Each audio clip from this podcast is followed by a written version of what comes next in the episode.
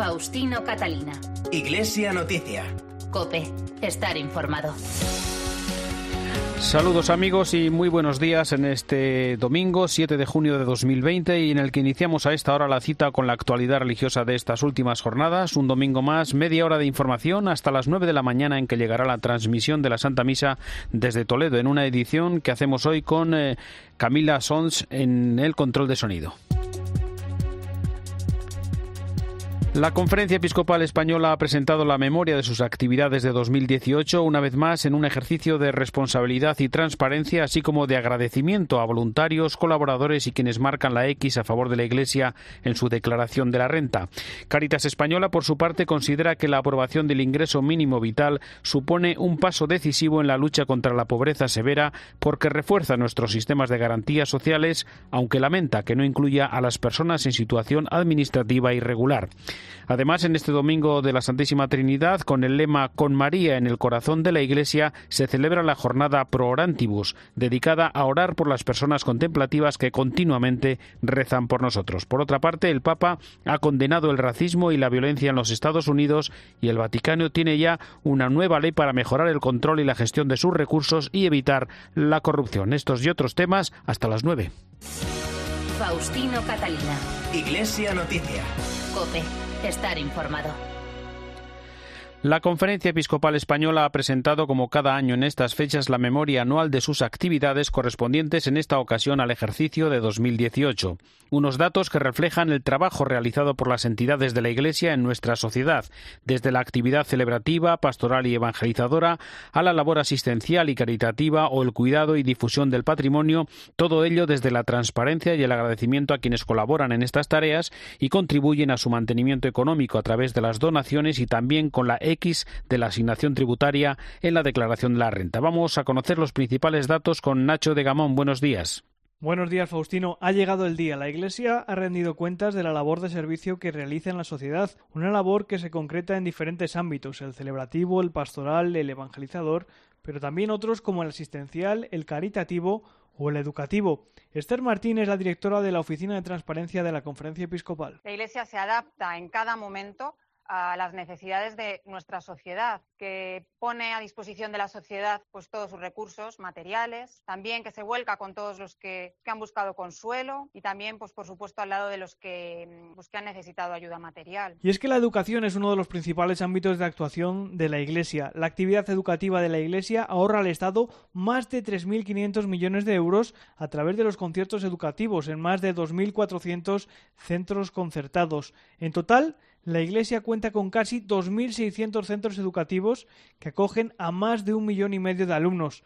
Uno de esos centros es el Colegio San Ignacio de Loyola, en la localidad madrileña de Torrelodones. Su jefa de estudios, Nuria Antón, explicaba cuál es la misión que tiene el centro. Nuestro objetivo, la presencia de la Iglesia en el mundo de la educación, es la de evangelizar. Y hablamos de evangelización en un sentido muy amplio, no en una evangelización formal, sino también la no formal, lo que es la formación integral de la persona, la transmisión de estos valores universales que, que nos ha enseñado el Evangelio, que es el amor y la solidaridad. La Iglesia ofrece así una educación moderna, de calidad y al alcance de todos los que la solicitan, pero la Iglesia también está presente en otros ámbitos, como el caritativo o el asistencial, algo que ha puesto más aún de manifiesto la pandemia de coronavirus.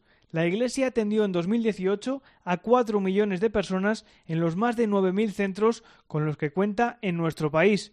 Es lo que ha sucedido, por ejemplo, en la parroquia de Santa María de Nazaret, en el barrio madrileño del Ensanche de Vallecas. En la presentación de la memoria, su párroco, Fulgencio Spa, contaba cómo se han organizado durante la crisis del coronavirus. Hemos estado repartiendo alimentos a más de 150 personas diariamente, o sea, un menú diario, y o sea, la atención a un número potente de familias. Y ahí pues ha dado conocimiento de un montón de casos, desde inmigrantes que pensaban encontrar trabajo y se han visto confinados. Y realmente nos ha permitido entrar en la vida de las personas con, caminando con ellos y, y eso ha generado nuevos proyectos. Nuevos proyectos como una campaña de microcréditos o el acompañamiento a los vecinos que han pasado el confinamiento solos en casa.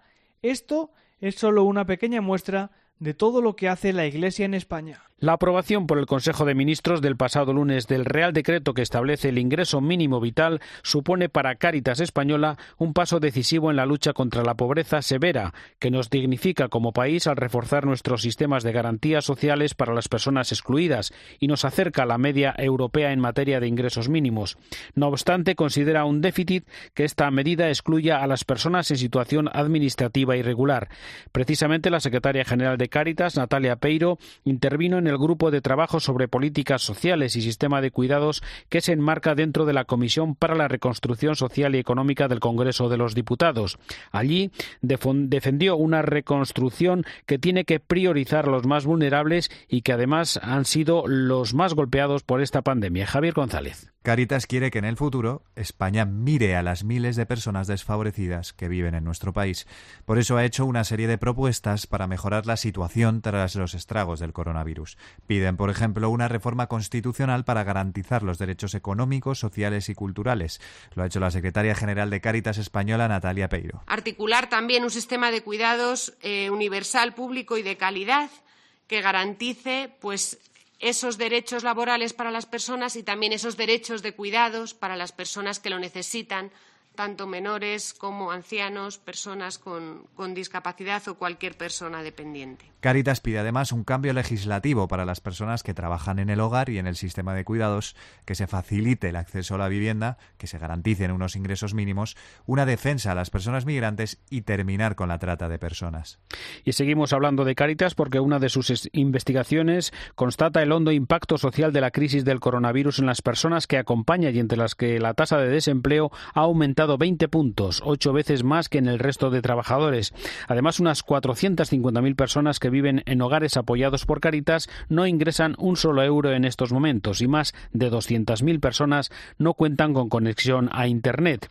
En un foro organizado por la Fundación Pablo VI con Antonio Garamendi, presidente de la COE, el obispo auxiliar de Bilbao y economista Joseba Segura se refirió a la aprobación por el Gobierno del ingreso mínimo vital. La renta o el ingreso no eh, a mí me parece que no perturba lo que es el mercado de trabajo. Más bien llega a gente que ya de hecho está fuera del mercado de trabajo y que tiene un grave eh, peligro de caer en lo que o que están ya de hecho en lo que llamamos pobreza severa. Renta mínima y pobreza severa son dos conceptos que tienen muchísimo que ver y creo que lo que hace la renta es asegurar que en esas condiciones de gente que no puede acceder al trabajo por lo motivo de que sea un trabajo digno, tenga la oportunidad de poder vivir con una mínima dignidad. Joseba Segura también se refirió a trabajos que no tienen suficiente reconocimiento social y a la permanente defensa de la dignidad de la persona por parte de la Iglesia en el ámbito laboral. A mí me parece que hay muchísimos trabajos que tienen un valor social que podrían desarrollarse, pero que realmente el, mercado del trabajo no los va a valorar. Y entonces yo no sé, estamos abriéndonos a la posibilidad de que haya personas que no tengan trabajo en el mercado de trabajo y que haya que estructurar, diríamos, sistemas, eh, digamos, centralizados para dar, digamos, dignidad en el trabajo a personas en nuevos trabajos, pero que estén coordinados no por la mano invisible famosa, sino desde otras claves. Yo creo que hay un montón de preguntas que están también abiertas, pero esta cuestión que planteas respecto al impacto de la robotización y de las tecnologías en el trabajo es muy importante y del punto de vista humano crucial, porque la Iglesia siempre ha sostenido y va a sostener eh, que la dignidad fundamental de la persona humana tiene muchísimo que ver con el trabajo y la calidad en el trabajo. Y es el trabajo el que le permite hacer, digamos, una contribución a la sociedad.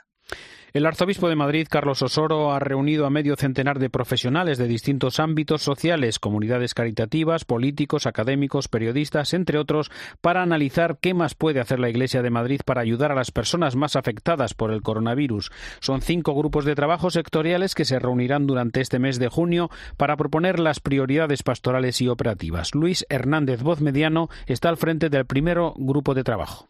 El Grupo 1, Atención a la Emergencia y Nuevas Necesidades Emergentes, empezó a funcionar hace un par de semanas. En una primera reunión nos propusimos identificar las necesidades actuales creadas por esta terrible crisis económica y social creada por la pandemia del COVID-19 y ver qué respuesta estamos dando, escuchando a las parroquias y a otras realidades que existen en los barrios. En un segundo paso, nos proponemos reconocer las necesidades futuras y definir las respuestas que deberíamos dar. Ahora mismo estamos inmersos en una crisis alimentaria, pero nos preocupa qué va a pasar en septiembre. Finalmente, deberíamos ver cómo trabajar en red con todas las instituciones de Iglesia y con otras que están presentes en los barrios. Asimismo, tenemos que ver los modos para podernos coordinar con las diferentes administraciones. En este domingo, solemnidad de la Santísima Trinidad, la Iglesia celebra la jornada pro orantibus dedicada a orar por las personas contemplativas que continuamente rezan por nosotros. En esta ocasión con el lema Con María en el corazón de la Iglesia. Esta es la reflexión del cardenal arzobispo de Barcelona y presidente de la Conferencia Episcopal, Juan José Omella. La vida contemplativa es expresión del amor radical a Dios, a cada uno de sus hijos y a toda la creación. La vida contemplativa se desarrolla en silencio en medio del mundanal ruido en espacios privilegiados para cultivar la vida interior y la oración, donde se respira de otra forma, donde la paz y la placidez lo inundan todo, donde uno se siente bien. Más allá de las paredes de un monasterio, los cristianos estamos llamados a ser de alguna manera contemplativos en la cotidianidad. Estos meses de confinamiento hemos vivido algunas experiencias similares a los de los contemplativos recluidos en los monasterios. Ellos, sin embargo, han elegido libremente, movidos por el Espíritu, el camino de seguir a Jesucristo para dedicarse exclusivamente a la vida contemplativa. La oración que sale de los monasterios es la voz de la Iglesia y de muchos hombres y mujeres que no saben, no quieren o no pueden orar. Según los últimos datos de la Conferencia Episcopal, hay en España 751 monasterios de clausura, 716 femeninos y 35 masculinos, con 8.723 monjas y 458 monjes. A ellos hay que sumar más de 38.000 religiosos de vida activa en colegios, centros sociales, hospitales, etc. María Torres es vicaria del Monasterio de las Concepcionistas Franciscanas de San Antonio en Algezares, en Murcia, y madre presidenta también de la Federación Santa Beatriz de Silva Castilla. En COPE nos ha contado que han vivido estas semanas de crisis con dolor y serenidad desde la oración nosotras hemos orado, nosotras nos hemos sacrificado, nosotras hemos eh, pedido y, hemos intercedido por todo, pero me gusta mucho también pensar y, vivir la experiencia que hemos tenido de cantidad de gente, una conocida y otra sin conocernos, que se ha volcado con nuestra comunidad y con tantas comunidades de vida contemplativa, eh, preguntándonos qué necesitábamos, trayéndonos alimentos, pendientes de cualquier circunstancia que nos pudiese surgir ayudarnos. Bueno, ha sido una experiencia creo que recíproca, de, de, fraternidad recíproca. Hemos recibido mucha ayuda y hemos dado también mucha ayuda. La diócesis de Osma Soria ha lanzado una campaña en favor de la clase de religión católica. En un vídeo se anima a los niños, adolescentes y jóvenes a inscribirse en la clase de religión católica, acompañada con una carta del obispo Abilio Martínez Barea, en la que explica cómo la asignatura ayuda a suscitar valores, así como a formular preguntas y respuestas a las cuestiones fundamentales de la vida. Ante el periodo de matriculación que se abrirá próximamente en nuestra comunidad autónoma de Castilla y León, os animo a que apuntéis a vuestros hijos a la clase de religión católica. Asistir a la clase de religión católica es un derecho recogido en la Constitución española, pero además tengamos en cuenta que la formación religiosa católica contribuye a la educación integral de las personas. Estudiar religión católica da calidad a la educación de los niños y jóvenes, porque ayuda a entender el resto de materias como literatura, filosofía, arte, nuestro patrimonio, historia, que sin el conocimiento de la cultura cristiana sería mucho más difícil de comprender.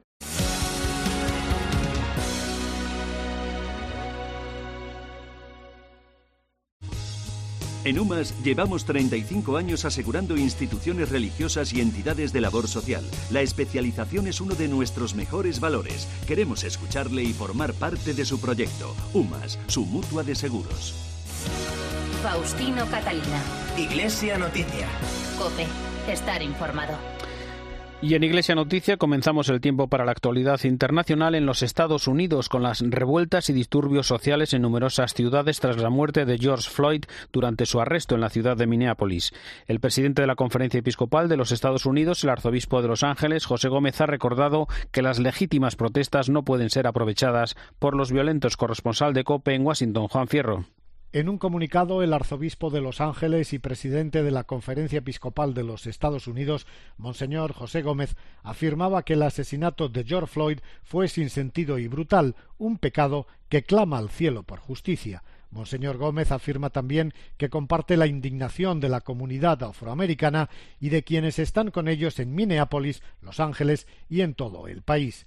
Todos debemos entender, continúa en su comunicado el presidente de la Conferencia Episcopal de los Estados Unidos, que las protestas que estamos viendo reflejan una frustración y enojo justificados de millones de nuestros hermanos y hermanas, quienes aún hoy experimentan humillación y desigualdad solo por su raza y por su color de piel. Esto no debe ocurrir en los Estados Unidos. El racismo ha sido tolerado ya por mucho tiempo como parte de nuestra forma de vida, mientras el arzobispo de Washington, Monseñor Wilton Gregory, criticaba la presencia del presidente Trump en el santuario dedicado al Papa Juan Pablo II aquí en Washington. Monseñor Gregory calificaba la presencia de Trump como desconcertante y reprobable, al tiempo que señalaba que se había abusado y manipulado a la Iglesia con esta visita una visita que ocurría al día siguiente del posado fotográfico de Trump ante la iglesia episcopaliana de San Juan, situada enfrente de la Casa Blanca, un posado donde Trump aparecía con una Biblia en la mano y que también ha sido muy criticada por la jerarquía de esa iglesia. El miércoles, durante la audiencia general, el Papa Francisco hizo un llamamiento a la paz y el respeto de toda vida humana para rezar por George Floyd y todos los que han perdido sus vidas por el pecado del racismo. Vamos a conocer más detalles con la crónica de la corresponsal de la cadena COPE en el Vaticano, Eva Fernández. Buenos días. Buenos días. Dirigiéndose de forma especial a los queridos hermanos de los Estados Unidos, el Papa aseguraba que sigue con gran preocupación los dolorosos desórdenes sociales que se están produciendo tras la trágica muerte de George Floyd y con un gesto de clara preocupación realizó una condena del racismo y de la violencia. No possiamo tolerare né chiudere gli occhi tipo racismo. No podemos tolerar ni cerrar los ojos ante cualquier tipo de racismo o de exclusión y pretender defender la sacralidad de cada vida humana. A la vez, debemos reconocer que la violencia de las últimas noches es autodestructiva. Nada se gana con la violencia y tanto se pierde. Y tanto se pierde. Francisco también se unió a la Iglesia de Estados Unidos para rezar por el eterno descanso de George Floyd y de todos los que han perdido la vida a causa del pecado del racismo. Al mismo tiempo, invitó a rezar por el consuelo de las familias y de los amigos y por la reconciliación y la paz que anhelamos, poniendo bajo la protección de la Virgen de Guadalupe a todos los que trabajan por la paz y por la justicia en el mundo. Nada más contrario al cristianismo que la xenofobia y la violencia, ha dicho Francisco al condenar el racismo y la violencia por estos sucesos que inspiran hoy también el comentario desde Roma del colaborador de Iglesia Noticia, Antonio Pelayo. Buenos días. Buenos días. Francisco ha seguido día a día y con creciente preocupación las noticias sobre las manifestaciones y violentos motines provocados por la trágica muerte del ciudadano afroamericano George Floyd. Si no ha intervenido antes, se debe sin duda a que esperaba que lo hicieran los obispos norteamericanos, como así sucedió el 31 de mayo. El presidente de su conferencia episcopal y arzobispo de Los Ángeles, Monseñor Gómez, aseguró que el racismo es un pecado y niega lo que Dios quiere para la persona humana. Idéntica expresión, el pecado del racismo, fue utilizada por el Papa a comentar durante la audiencia general del miércoles 3 de junio lo sucedido. Queridos amigos, dijo, no podemos tolerar ni cerrar los ojos ante cualquier tipo de racismo o de exclusión y pretender defender la sacralidad de toda vida humana. Pero no se quedó ahí porque al mismo tiempo insistió Debemos reconocer que la violencia de las últimas noches es autodestructora y autolesionista. No se gana nada con la violencia y se pierde mucho con ella. No es la primera vez que Bergoglio condena el racismo, lo ha hecho en repetidas ocasiones y lo repitió de forma muy solemne ante los participantes en la Conferencia Mundial sobre Xenofobia, Racismo y Nacionalismo Populista celebrada en Roma en septiembre del 2018. En su discurso subrayó que los líderes de todas las religiones tienen una misión importante al proclamar que todos los seres humanos, sin distinción alguna, tienen unos derechos fundamentales incluido el derecho a la vida misma y a la integridad física y moral. Simultáneamente con el Papa, desde su sede de Ginebra, el Consejo Mundial de las Iglesias emitió un comunicado pidiendo a sus casi 400 iglesias miembros que condenen toda forma de racismo y de discriminación racial y se opongan con toda firmeza cualquier manifestación de supremacía blanca en sus sociedades. El Papa también pidió reconciliación nacional y paz para la gran nación americana que no puede consentir hoy rebrotes racistas tan peligrosos como los que han ensombrecido algunos momentos de sus 400 años de historia. Desde Roma les ha hablado Antonio Pelayo. Gracias, Antonio. Recordamos con Eva Fernández el mensaje enviado por el Papa al ciberencuentro organizado por Escolas Ocurrentes en el Día Internacional del Medio Ambiente y su llamamiento a la compasión y la ternura en la fiesta y en este mes del Sagrado Corazón de Jesús. El pasado viernes se celebraba en todo el mundo el Día Internacional del Medio Ambiente y la Fundación Pontificia Escolas Ocurrentes no podía faltar a esta cita en la que participaron jóvenes, padres, docentes, primeras damas de Hispanoamérica y grandes figuras del deporte, de las artes y de la tecnología. Fue un largo encuentro virtual en el que estuvo muy presente la encíclica Laudato Si. El Papa Francisco participó a través de un vídeo muy esperanzador en el que reflexionó sobre el difícil momento que estamos viviendo a nivel mundial con la pandemia, pero a la vez está lleno de oportunidades para cambiar a mejor. También esta semana hemos conocido el vídeo del Papa para el mes de junio en el que Francisco nos recuerda que nadie está solo y que donde hay sufrimiento y dificultad siempre encontramos un camino que conecta con el corazón de Jesús. Muchas personas sufren por las graves dificultades que padecen. Nosotros podemos ayudarlas acompañándolas por un camino lleno de compasión que transforma la vida de las personas y los acerca al corazón de Cristo que nos acoge a todos en la revolución de la ternura. El Papa tiene una especial devoción al Sagrado Corazón y por eso ha querido que esté presente en un año en el que se celebra el centenario de Margarita María de Alacoque, impulsora de esta devoción que ha inspirado a la Compañía de Jesús en todo el mundo. El vídeo del mes de junio llama a transitar un camino lleno de compasión que pueda transformar nuestra vida y la de nuestro prójimo con la esperanza de acercarnos más al corazón de Jesús. Y recordamos también que el Vaticano ha publicado una nueva ley para la adjudicación de contratos y la compra de bienes y servicios con un estricto control centralizado para mejorar la gestión de los recursos y reducir el peligro de corrupción. Según el mutu propio del eh, Papa Francisco, el objetivo de la nueva ley es el uso sostenible de los fondos internos y la transparencia en los procedimientos de adjudicación, que debe ser transparente, objetivo e imparcial. El propio título del documento da pistas sobre su contenido, normas sobre la transparencia, el control y la competencia en los contratos públicos de la Santa Sede y del Estado de la Ciudad del Vaticano, y forma parte del empeño decidido del Papa Francisco por eliminar cualquier riesgo de corrupción en este tipo de gestiones y paralelamente recortar gastos significativos cuando nos encontramos en una situación de crisis mundial que también afecta al Estado más pequeño del mundo. Hasta ahora, los contratos tendían a otorgarse a empresas de confianza de cada uno de los organismos del Vaticano. Se trata sobre todo de empresas de construcción, suministros y mantenimiento. A partir de ahora, todas las que se presenten a concurso tendrán que tener una hoja de servicio inmaculada. No podrán estar ni investigadas ni tener paraísos fiscales. Todas las operaciones estarán revisadas por la Secretaría de Economía y para evitar favoritismos en cada concurso se excluirán los parientes de los empleados del Vaticano. Cada seis meses se publicará la lista de precios y de los respectivos servicios de cada concurso adjudicado, así como la lista de los profesionales que han intervenido para valorarlo y otorgarlo. En definitiva, se trata de poner fin a los conflictos de intereses y, sobre todo, reforzar la transparencia. Gracias, Eva. Recordamos que Francisco ha dispuesto que los museos vaticanos sean gratuitos para todo el personal sanitario durante la próxima semana, incluidos técnicos y auxiliares, además de médicos y enfermeros. Podrán visitar todas las villas pontificias y Castel Gandolfo, donde los anteriores pontífices solían pasar el verano. Por otra parte, en una carta libro dirigida al presidente francés Emmanuel Macron, el presidente de la Conferencia Episcopal de Francia, Eric de Moulin-Bufort, eh, plantea cómo colaborar en la reconstrucción del país tras el coronavirus desde una iglesia abierta, en diálogo con el Estado e impulsada por la sola preocupación del bien común del pueblo galo. Corresponsal en París, Asunción Serena. Durante el confinamiento Emmanuel Macron mantuvo dos videoconferencias con los representantes de las distintas religiones y les pidió que aportaran soluciones a la crisis. El presidente de la conferencia episcopal, Monseñor Moulin Beaufort, ha dado respuesta a través de una larga carta en la que hace propuestas e invita a la reflexión.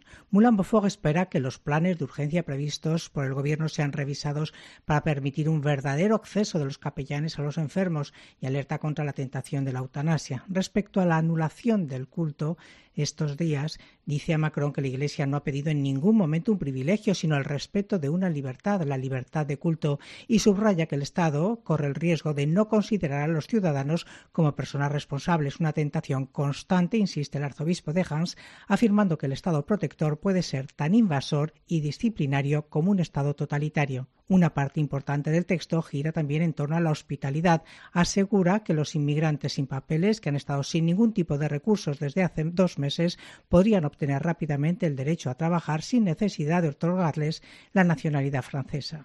Más cosas en Iglesia Noticia. Las diócesis y parroquias españolas recuperan poco a poco su actividad, dependiendo, como les hemos contado aquí cada día, de la zona en que se encuentren y siempre siguiendo los criterios señalados por las autoridades. En caso de duda, eso sí, consultar con su parroquia o con su diócesis. Viajamos ahora hasta Galicia para conocer detalles sobre un concurso de vídeos sobre el Camino de Santiago a pocos meses del comienzo del nuevo Año Santo Compostelano en 2021. Cope Santiago, Patricia Iglesias, buenos días. Buenos días. El objetivo de este concurso es promover el conocimiento del apóstol Santiago desde un espíritu misionero y sobre todo entre los jóvenes. Por eso la propuesta está pensada para mayores de 18 años y hasta los 30. Los vídeos en formato MP4 podrán tener un máximo de cuatro minutos de duración. El obispo auxiliar de Santiago, Monseñor Jesús Fernández, explicaba en COPE que en estos momentos en los que las referencias al camino y a la peregrinación son múltiples, se quiere poner el foco en lo importante. Queremos en primer lugar pues destacar esa centralidad de la figura del apóstol y además pues eh, hacer que ese interés y esa esa mirada eh, la, la, dirijan hacia él especialmente los jóvenes y, y, en concreto a través de una actividad que les es especialmente eh, familiar como es el, pues no sé la, la, el crear vídeos crear imágenes sí. que eh, ellos son expertos hasta el 30 de junio se pueden hacer llegar las propuestas por mail a prensa.archicompostela.org. Atención a los premios. El vídeo ganador se llevará 300 euros más la participación como invitado en la peregrinación europea de jóvenes prevista en Santiago del 4 al 8 de agosto de 2021. Los vídeos finalistas, una vez elegido el ganador, se podrán ver en la página web del Año Santo Compostelano. El vídeo ganador, además, podrá ser utilizado para la promoción del Año Santo por las distintas instituciones eclesiásticas. Daniel Lomas es un carmelita del convento de San Andrés de Salamanca que trabaja en la fabricación de salva orejas, un plástico flexible para ajustar las mascarillas. Javier González. Daniel Lomas es religioso de los carmelitas del convento de San Andrés en Salamanca. Desde el inicio de esta pandemia decide ayudar creando salva orejas y pantallas protectoras gracias a una máquina de impresión 3D, un material que envían desde el convento a sanitarios, hospitales y residencias de ancianos. A día de hoy ya hemos repartido casi dos millares de salva orejas así como un centenar de pantallas protectoras, que estos se mandan a las residencias, etc. En cuanto salió la noticia, recibimos centenares de solicitud. Aunque aún nos queda mucho trabajo, bueno, pero lo vamos a conseguir entre todos para que esto por lo menos sea un poco más llevadero. Daniel cuenta que se ha roto el silencio de su convento, pero solo por el ruido de las máquinas 3D ayudando a los que lo necesitan. Les llegan solicitudes incluso de particulares y pequeños comercios a su correo electrónico donde tratan de atender a todos. Llegamos así al final del informativo Iglesia Noticia, el programa 1675, en este domingo 7 de junio de 2020. Volveremos el próximo domingo a partir de las ocho y media de la mañana. Hasta entonces, feliz semana. Un saludo de Faustino Catalina.